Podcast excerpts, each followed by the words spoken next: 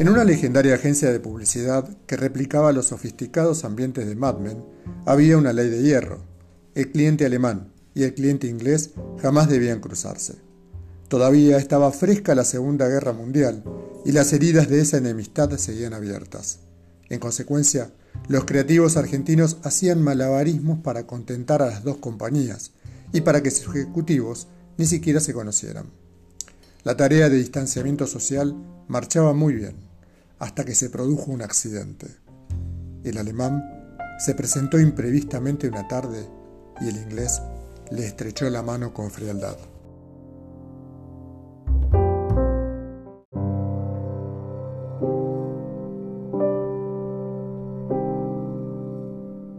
Los publicistas, aterrorizados por la situación, sirvieron whisky y trataron de sobrellevar el mal momento.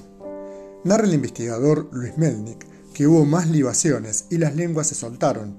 El inglés contó entonces que fue piloto de combate que un día, al regresar de una misión, detectó un avión alemán que había tocado uno de los globos de defensa antiaérea. El roce había dañado su ala y retornaba a tierra averiado y en dramático vuelo. El inglés, junto con otro compañero de la RAF, se lanzaron sobre su enemigo para acabarlo, pero cuando se le pusieron a la par, comenzaron a darle ánimo. Le hicieron señas de que volara, no pensaban dispararle a un pájaro indefenso. El piloto alemán los miró de reojo, echó un vistazo al horizonte y finalmente pegó un viraje y emprendió la huida sin que nadie lo atacara.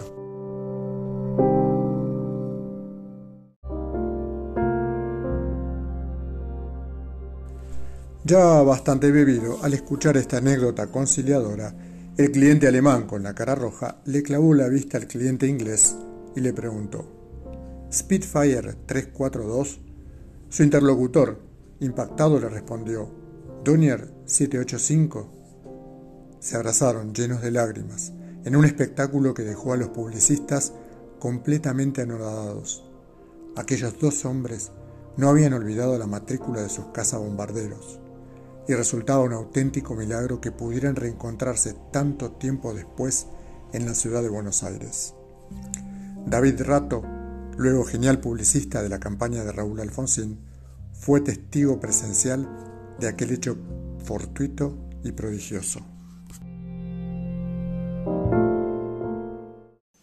Esta historia corresponde a una nota titulada Un matrimonio entre el error y la insensatez de Jorge Fernández Díaz, publicada en el diario La Nación el 21 de junio de 2020.